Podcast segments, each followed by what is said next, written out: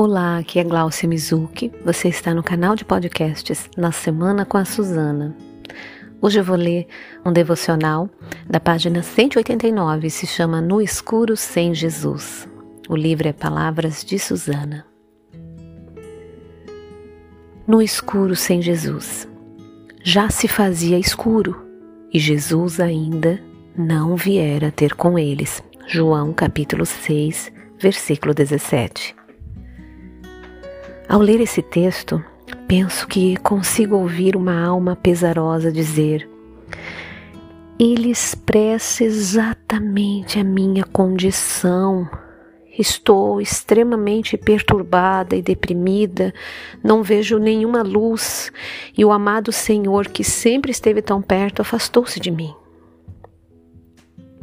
Então, querida leitora, vamos conversar sobre o assunto e tentar descobrir por que você está no escuro e por que Jesus não vem? A primeira pergunta é: como você chegou a esse ponto? As trevas caíram sobre você em razão de causas naturais, da mesma forma que a noite se abateu sobre os discípulos no barco? Ou o Senhor ordenou que você entrasse na nuvem? Seu desânimo foi causado pelas sombras profundas da enfermidade física? Ou você fechou os olhos de propósito e, por conseguinte, impediu a entrada da luz do céu?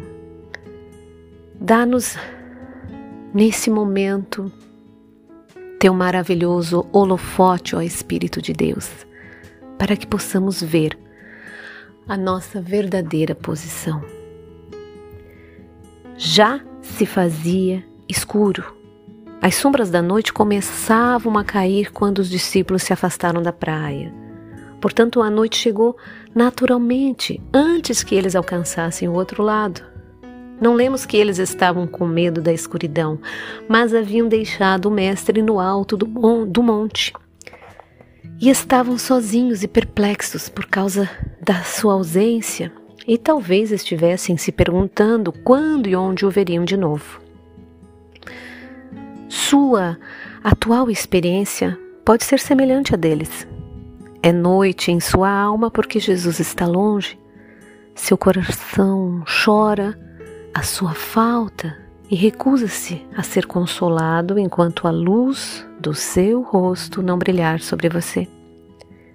Tenha bom ânimo, querida amiga. Se você estiver ansiando dessa maneira por Ele, a escuridão em breve passará e a aurora nascerá em seu coração. Ele já está a caminho para encontrá-la, andando sobre as ondas do seu desassossego e tristeza, e tudo ficará bem com você.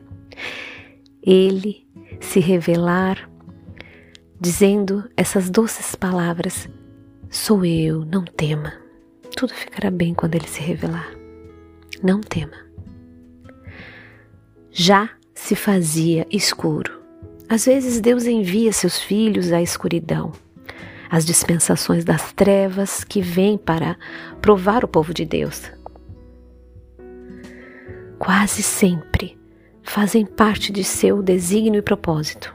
Um autor antigo diz: o uso das trevas tem vários motivos. Tornar-nos humildes, convencer-nos da nossa absoluta dependência dele, provar a nossa necessidade contínua do sustento divino, tornar Cristo o único motivo da nossa esperança e o objeto da nossa glória, levando a alma à face de todas as coisas para que olhe somente para Ele. O que você precisa fazer se Deus a está tratando assim? Você precisa confiar e não temer. Descanse no Senhor e espere pacientemente nele. A mão de Deus a guiará através da escuridão até a luz, e muito mais rápido ainda se você contar o tempo todo a Ele que o seu coração sofre dolorosamente, porque anseia ver de novo o brilho do seu amor. Tenha certeza de que Ele não a deixará desconsolada. Ele virá até você já se fazia escuro. Há uma escuridão que pode ser facilmente rastreada até chegar às enfermidades físicas e a um distúrbio na estrutura corporal. A depressão da alma é frequentemente resultado da opressão da carne. A fraqueza física é, às vezes, a causa da diminuição do poder espiritual. É nessas ocasiões que Satanás sempre alerta para nos aborrecer ou de preferência nos fazer mal, aproveita-se da nossa dolorosa condição para incutir dúvidas e medos que não aceitaríamos se estivéssemos em perfeita saúde. Satanás sente-se à vontade na escuridão. E ele a povoa com fantasias e medos absurdos que a tornam mais tenebrosa ainda. Nossa alma comporta-se como uma criança assustada em um quarto escuro. Trememos de medo mas podemos gritar como ela faz e com muito mais presteza e prontidão que a mamãe que corre para acalmar e consolar seus filhinhos, o nosso bendito Senhor correrá quando o chamarmos para nos livrar de nossos medos e do poder das trevas. Ah, você diz, mas Jesus ainda não foi até eles. Não, mas ele estava indo e sua presença no escuro da noite ou na claridade do dia, essa é toda a bênção que almejamos. Já se fazia escuro. Outro tipo de escuridão é aquela na qual entramos voluntariamente, por causa da nossa cegueira proposital. Fechamos os olhos, cobrimos a cabeça e depois choramos porque não conseguimos ver nenhuma luz. Por ignorância ou teimosia, escondemos-nos nas sombras quando a luz intensa do amor e da compaixão de Deus está no nosso redor. Ah, quem dera eu pudesse escrever de forma a convencer algumas pobres almas a abrir os olhos de fé para a claridade. Sei com base em uma triste experiência como você sofre, como a escuridão, seja qual for a causa, a arrasta e a esmaga. Você não duvida completamente do Senhor nem deixa de acreditar em Sua palavra, mas há uma mudança vindo sobre você e não sabe dizer porquê, nem o que é. Os dias de cânticos e alegrias foram deixados para trás. Aparentemente você vive agora quase sem nenhum sentimento. Você ora, como de costume, mas ao orar não há uma aproximação real de Deus, nenhuma comunhão com Ele, porque Jesus não chegou até onde você está. Você cuida das suas obrigações diárias, trabalha para Cristo de forma apática, coagida, o que não traz nenhuma bênção para você e nem aos outros. Normalmente tem a ver com você mesma.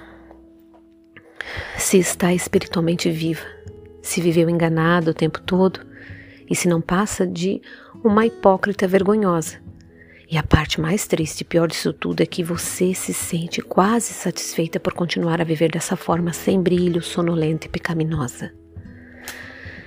Ah, essa é a verdadeira escuridão, uma escuridão perversa, da qual você deve fugir com asas nos pés.